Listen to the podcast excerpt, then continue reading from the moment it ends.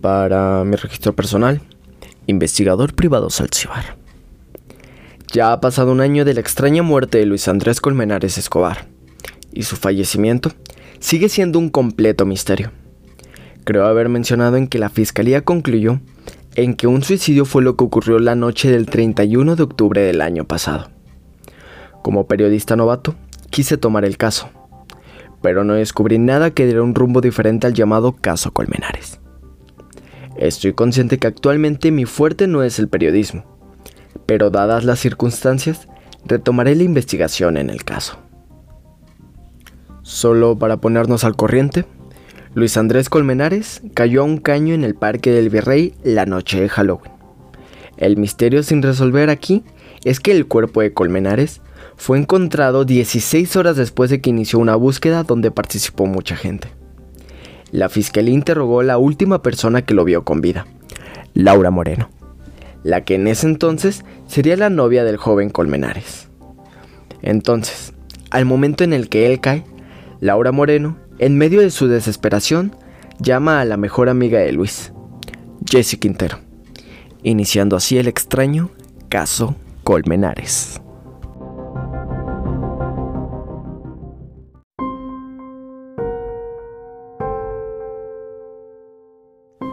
La C.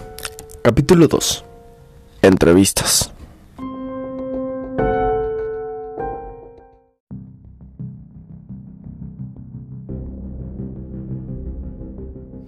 Hace unos días, salió en las noticias el encabezado que me hizo volver a prestar atención a este misterio.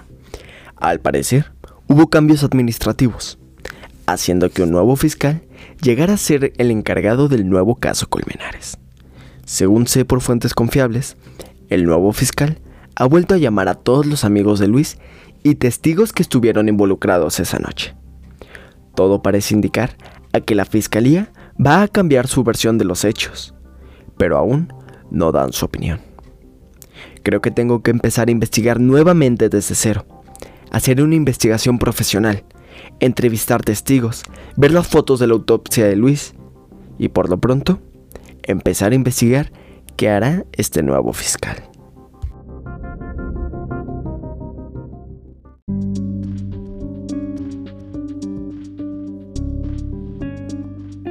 Bueno, el día de ayer, el fiscal dio a conocer que se presentará una auditoría en contra de Jesse Quintero por obstrucción a la justicia y falso testimonio, y en contra de Laura Moreno por homicidio agravado en segundo grado y falso testimonio.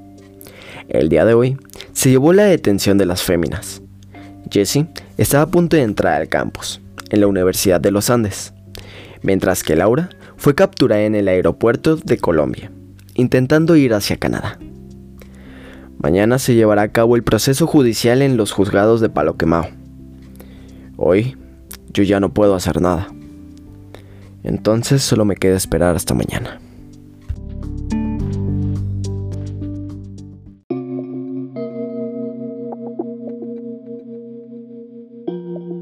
Bueno, ya me encuentro aquí en los juzgados. La tensión que se respira es sumamente grande. Solo falta esperar a que las acusadas lleguen para empezar con este proceso legal. Por protocolo no se puede grabar durante el proceso. Así que después daré un resumen.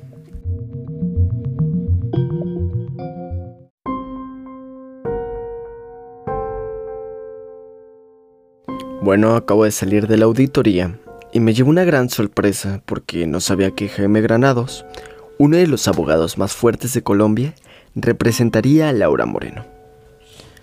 Básicamente la auditoría se extendió y a las dos acusadas las habrán detenido en casa por cárcel. Es el momento de ir a buscar a Laura Moreno para entrevistarla.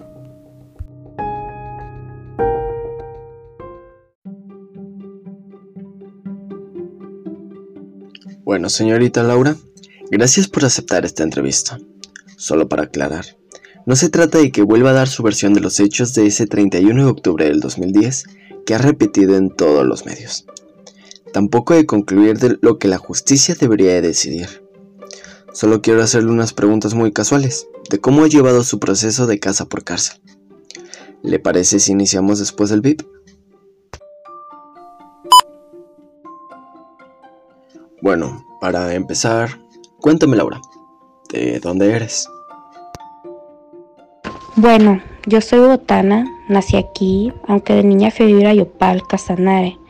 Mi papá, Jorge Moreno, trabajaba como contratista en una compañía petrolera y por esa razón mi infancia fue errante. A donde me iban a mi padre íbamos yo, mi mamá, mi hermano y mis dos hermanas. Como mi papá le empezó a ir bien y creó su propia empresa, comenzaron a extorsionarlo. Pues tuvimos que venirnos a Bogotá. Después decidí estudiar ingeniería industrial en la Universidad de los Andes, pero no quedé por mi puntaje. Entonces me inscribí a la Javeriana, donde solo duró un semestre. Después de la Javeriana era demasiado alocada para mi estilo y me fui a los Andes. Fue entonces cuando conocí a Luis Andrés, que también estudiaba ingeniería industrial en los Andes y era monitor del grupo de dinámica de sistemas. Preguntarás que si estuve enamorada de él, pero no. Lo conocí muy poco, un mes.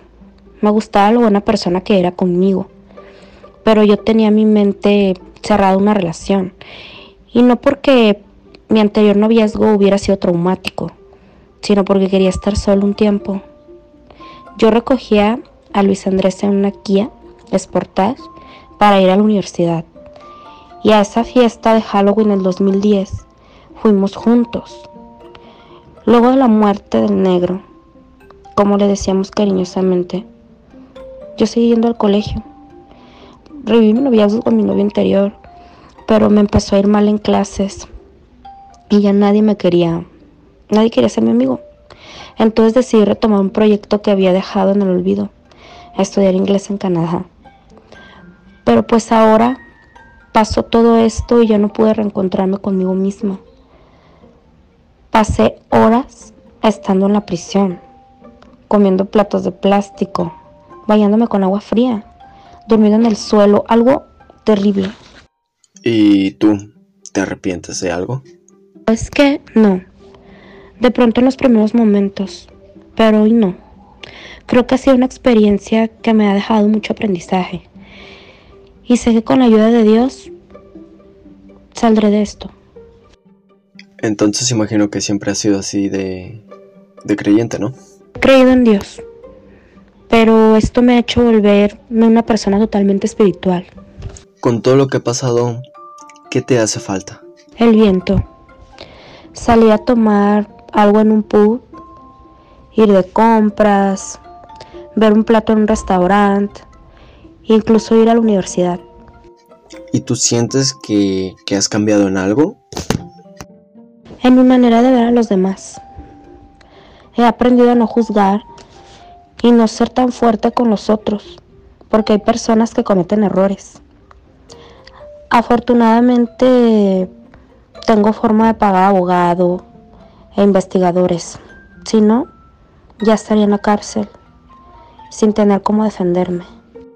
Bueno, señorita Moreno, le agradezco su tiempo y esperemos que la justicia resuelva esto pronto. Muchas gracias por, por recibirme.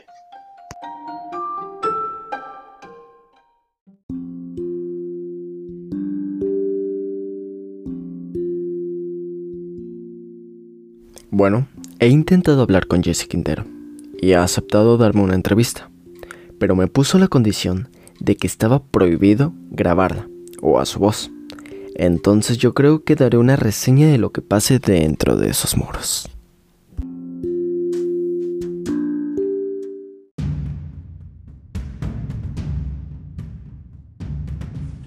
Bueno, he llegado de la entrevista de Con Quintero y creo que fue bastante informativa. Llegué a su casa y me abrió una linda joven colombiana de como 20 años. Mucho gusto, Jessie Quintero, me dijo con un fuerte apretón de mano, por alguna coincidencia. De esas que se hace que se mezcle la inmensidad del cosmos con la insignificancia de la vida, que es lo mismo que la insignificancia del cosmos mezclada con la inmensidad de la vida. Jessie y yo nos encontramos en el mismo lugar la mañana del sábado 17 de marzo del 2011. El lugar no podría ser distinto que su casa, que ahora es su cárcel. Desde hace unos días, su mundo conocido cambió puentes por escaleras. avenidas por pasillos y centros comerciales por habitaciones. Ahora es famosa. Su nombre aparece en los diarios, en los noticieros casi todos los días. Pero no es ninguna diva. Tampoco es política y ni siquiera parece feminista. Es una mujer de 20 años con una cara de niña que hace suponer a cualquiera que Disney Channel aún es su canal favorito. Su fama no viene de un éxito farandulero. No descubrió un elemento químico extraño o una nueva vacuna. Tampoco se puso mal un tapabocas frente a una cámara. Su fama viene de un dolor enquistado en el alma. Uno de sus buenos amigos murió en extrañas circunstancias. Era joven, igual que ella, lleno de sueños, anhelos e ilusiones. Él se llamaba Luis Andrés Colmenares Escobar y comparte tristemente la fama de Jesse, pero desde el más allá. A Jesse se le acusa de encubrimiento y falso testimonio en el proceso que se adelanta por el presunto homicidio de Luis Andrés. El caso es ampliamente conocido porque ha sido comidilla cotidiana de los medios de comunicación colombiano. Junto con Jesse, Laura Moreno, otra joven envuelta en esta macabra novela en el siglo XXI. Ella afronta los mismos cargos, además de su presunta participación en los hechos. De acuerdo con una definición jurídica exótica que solo entienden los abogados, que apagaron la luz de la vida de Colmenares una fatídica madrugada del 31 de octubre del 2010. Sobre este hecho, ya hay suficiente prensa, conjeturas, especulaciones, misterios e hipótesis personales y colectivas, cargadas de una imaginación absurda como para escribir un libro de Stephen King, Edgar Allan Poe y Alfred Hitchcock juntos. Por eso, no hablé con Jesse de ese hecho luctuoso en concreto, ya que me lo sé de memoria porque todos los días me lo encuentro en un medio distinto con una versión distinta. Llegué a la puerta de su casa en compañía de uno de sus ángeles de la guarda. La casa no tenía ninguna seña en particular. Una casa cómoda sin ser lujosa, incrustada entre otras dos casas de su conjunto residencial de clase media, en la capital de la República. Su mamá abrió la puerta y me miró con una sonrisa agradable que contrastaba con una profunda tristeza que emanaba de sus ojos. Los saludos de rigor, en medio de un ambiente melancólico pero no lúgubre, la Virgen de la Milagrosa, con un rosario en la mano, acompañaba la escena, muda, en un lugar privilegiado de la sala. La tristeza que se respira allí contrasta con un optimismo moderado y una absoluta esperanza en que todo saldrá bien. Escaleras arriba, en un pequeño estudio, nos acomodamos para conversar solos Jesse y yo. Ella se sentó en una silla giratoria. Yo en un confortable sofá. Ella quedó sentada erguida, alta, imponente. Yo quedé desparramado, enano, hundido, sumergido entre los cojines. Entre los dos, a un costado, otra virgencita de alguna otra cosa que no sé, trabajando juiciosamente en coordinación con la milagrosa que estaba en la sala. Lado a lado, cada cual buscó su mejor posición para podernos ver frente a frente. Yo traté de explicarle por qué estaba allí con ella y por qué a última hora. En un impulso de sensatez, me quité la postura de periodista para ser lo que realmente soy, un curioso, pero un curioso simpático. Yo, por ejemplo, soy de los curiosos que en el accidente no busca el muerto atrapado entre los hierros. A mí me encanta analizar la actitud de los policías. En fin, decidí hacerle caso a mi hermana mayor, Nayeli, que me recomendó no ser tan pantallero con mis escritos o con mis preguntas. Jesse tiene unos ojos negros, gigantes, que miran a los ojos de uno cuando habla. El negro de sus ojos es brillante, y por ese brillo se alcanza a asomar su alma. Yo quedé embrujado. Su alma me resultó exótica, como un paisaje de serranía. Además, armoniza su mirada vivaz con una sonrisa sutil que le permite mantener elevadas las comisuras de los labios, para dejar entrever una dentadura preciosa. Su cabello, negro azabache, siempre liso y bien peinado. Cierra un cuadro renacentista. Pensarán que me enamoré de Jessie. no. Yo ya estoy profundamente enamorada de mi esposa. Y no solo estoy enamorado de ella, la amo, que es mucho más. Pero como aficionado a una galería de arte, puedo decir con toda convicción que Jessie es hermosa. Y no solo porque su imagen resulte atractiva, sino porque su ángel interno le da vuelo a su carisma. Empezamos a hablar, y le advertí de entrada que mi diálogo no iba a girar en torno al caso Colmenares. Yo, atendiendo la solicitud de quien me llevó hacia su lado, solo quería conocerla, hacerme una imagen de ella, charlar de todo un poco, solo para saber si esa persona era la misma que veía ascendida por la prensa en los estrados judiciales al lado de otra niña, igual pero diferente, entre una nube de cámaras, curiosos y abogados. Le pregunté que en dónde había nacido y me respondió rápido y sin pensarlo mucho. En Bogotá. Habló como un minuto, contándome que la familia de la mamá era de Medellín y que a raíz de lo que estaba pasando, toda su familia se unió muchísimo, incluyendo a su media hermana, hija de su padre, con la que antes tenía una relación cordial pero distante. Bastó solamente un minuto y medio para que sus 20 años de vida se convirtieran otra vez en una tragedia, encerrada en su casa, atenuada por la unión de su familia cercana y extensa. Le pregunté que cuál era su color favorito. Otra vez rápido, en su estilo ágil y locuaz, me dijo que el morado. No me dio ninguna razón en particular, solo que le gustaba porque se le veía muy bien en la ropa. Le pregunté si usaba ese color ahora en su encierro. Me dijo que no, porque solo la ropa abrigada que tenía era morada, y que el calor de su casa sencillamente no lo hacía necesitarlo. Sin embargo, con un dejo de nostalgia, reconoció que le gustaría vestirse de ese color de nuevo. Así fuera para verse una blusa en el espejo, sería una forma de sentirse libre otra vez. Me contó que estaba estudiando ingeniería mecánica y que ya iba por su octavo semestre.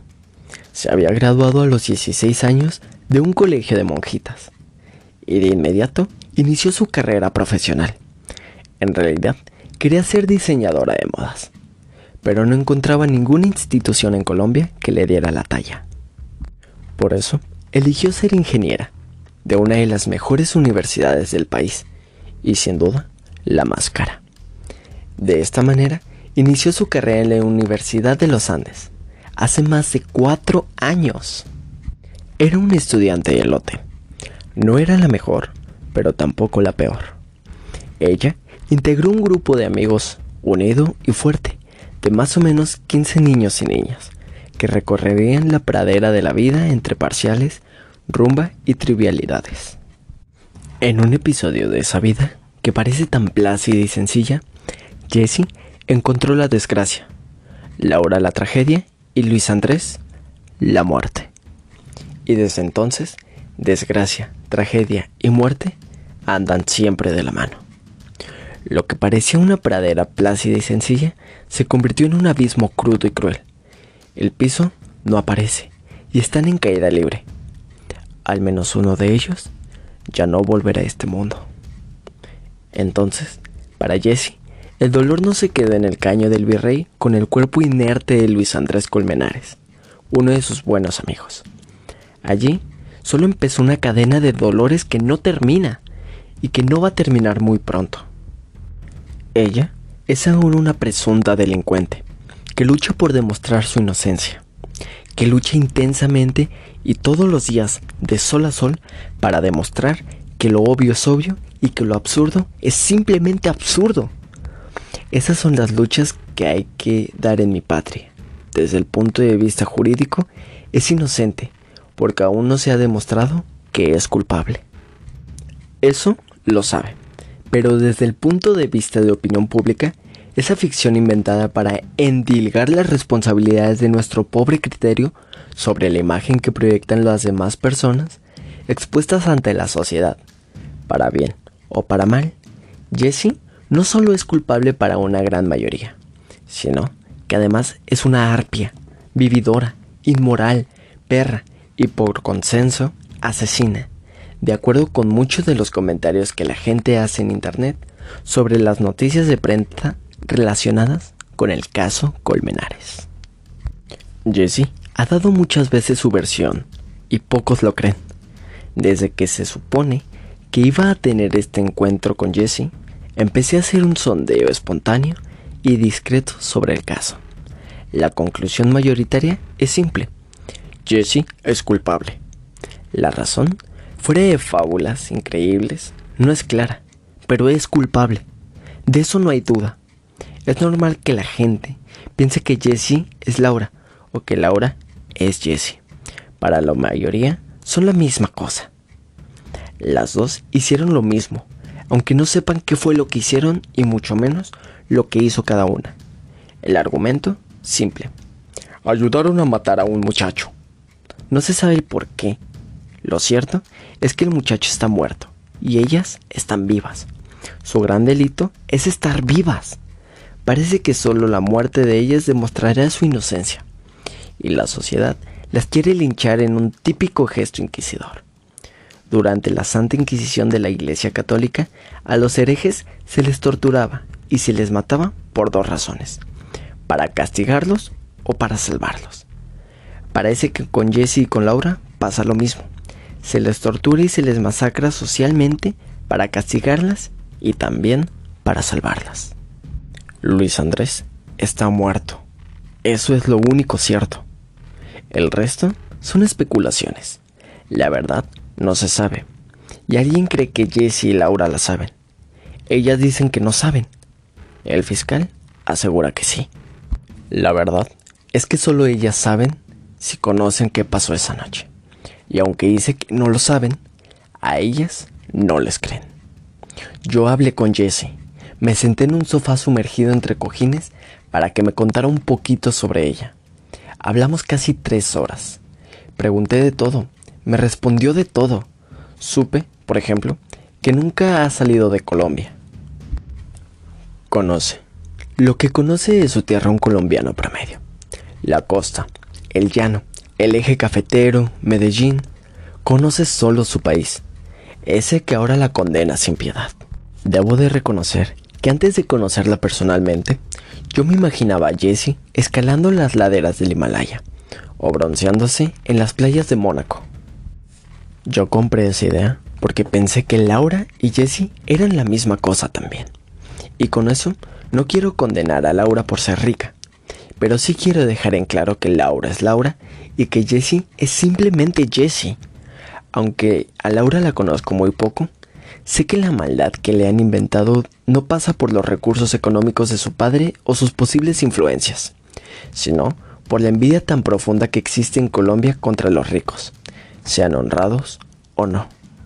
A Jesse y a Laura se les investiga judicialmente por un crimen, el homicidio del joven Colmenares, y se les condena por un crimen social, ser ricas, ser de la universidad más cara del país y ser niñas bien, que usan su poder para verse bonitas y torcer la justicia a su favor. El papá de Jesse no es un tipo rico, es un tipo normal que trabaja todos los días en una fábrica modesta que ha construido poco a poco y con mucho esfuerzo y trabajo. La mamá de Jessie me contó los matones que tenían que saltar para pagar el semestre de Jessie en los Andes, y ni siquiera de los gastos que se tienen que asumir ahora derivados de este episodio tan sórdico. Si a Jessie se le acuse de ser rica, es claro que esa acusación, que no tiene fundamento alguno en general, en particular a Jessie, resulta mentirosa. Jesse ha tomado con naturalidad el escarnio público y la mofa que inspira en todas partes. Al principio de todo esto, me confiesa, le provocaba gritar y llorar de la rabia y el dolor por la injusticia que le estaba pasando. Ahora, me dice, lo ha aprendido a tomar con calma. Tiene apoyo psicológico, porque la situación excede con creces lo que su espíritu podría soportar. Sin esto, dice, ya estaría en el borde de la locura. Ahora, hasta se ríe de los chistes que ve de ella y de Laura en las redes sociales, a las que por cierto entra por cuentas prestadas. Ella cerró todas sus cuentas. Era tanto el odio que quedaba registrado en ellas que prefirió cancelar todo lo que unía a la sociedad ciberespacial. Jessie pasa sus días encerrada, cumpliendo cabalmente la medida de aseguramiento que le dictó la fiscalía y que avaló un juez de garantías. No pone un pie fuera de la casa, porque aunque los del IMPEC le dijeron que podía moverse por el conjunto que es cerrado, los abogados de su defensa le recomendaron que no lo hiciera. Ella obedece. Me contó que se acuesta tarde y se levante todavía más tarde. Dormir es lo más cercano que tiene a la libertad. Los sueños no conocen muros eternos. Ha aprendido a leer. Y no porque antes no supiera hacerlo, sino porque ahora es uno de sus hábitos. Y en lo que a mí concierne, solo se aprende a leer realmente cuando la lectura se es un hábito. Estudia francés para no perder el tiempo, pero la mayoría del tiempo transcurre pensando y pensando en qué irá a terminar todo esto. Ella no considera nunca, ni por equivocación, el peor escenario, que es terminar condenada en una cárcel. Solo piensa en demostrar su inocencia y así lograr su libertad. En eso se la pasan las horas. Llora mucho, se deprime al menos una vez al día, pero en general mantiene el ánimo arriba, lo que se puede ver en el garbo que muestra en cada uno de sus movimientos.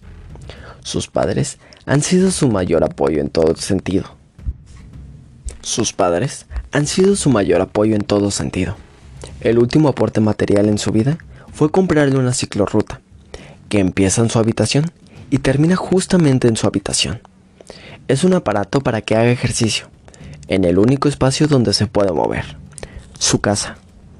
El soporte moral es invaluable. A pesar de la dura situación, su papá saca fuerzas de donde no tiene para seguir dándole a Jessie un futuro, que para ella resulta incierto. Le pregunté que cómo se veía en cinco años.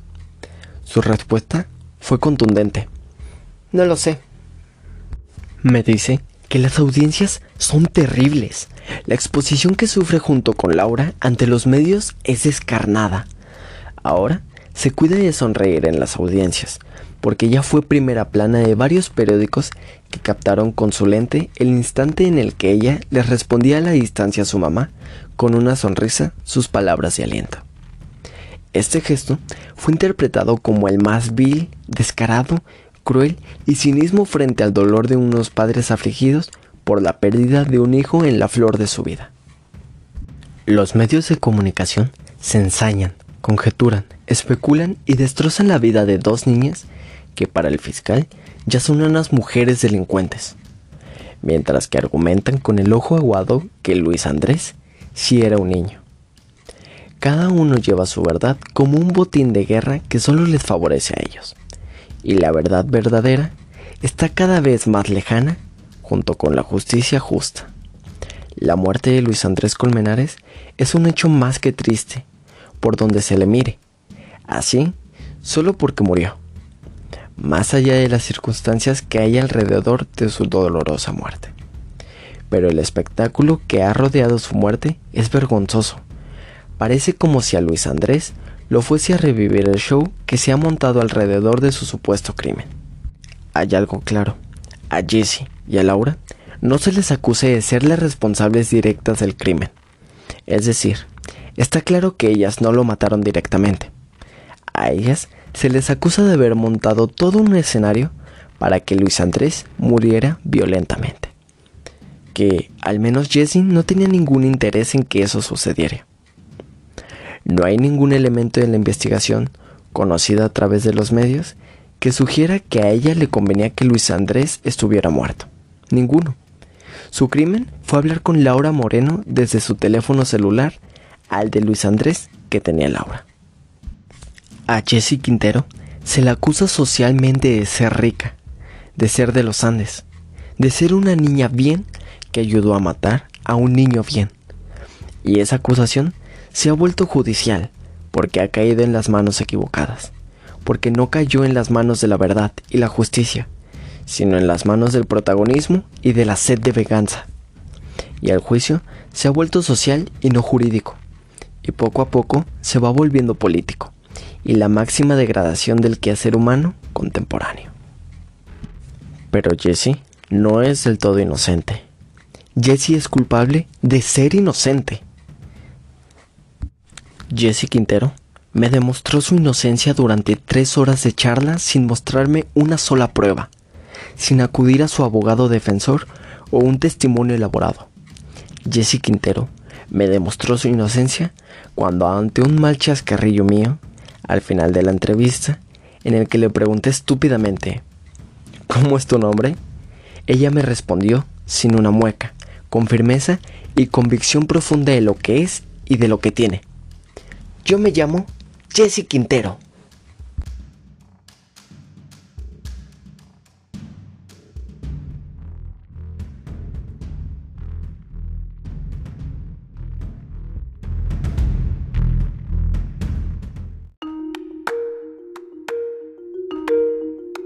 Lassie es una serie original de Antes de Dormir, historia narrada por Luis Hermosillo.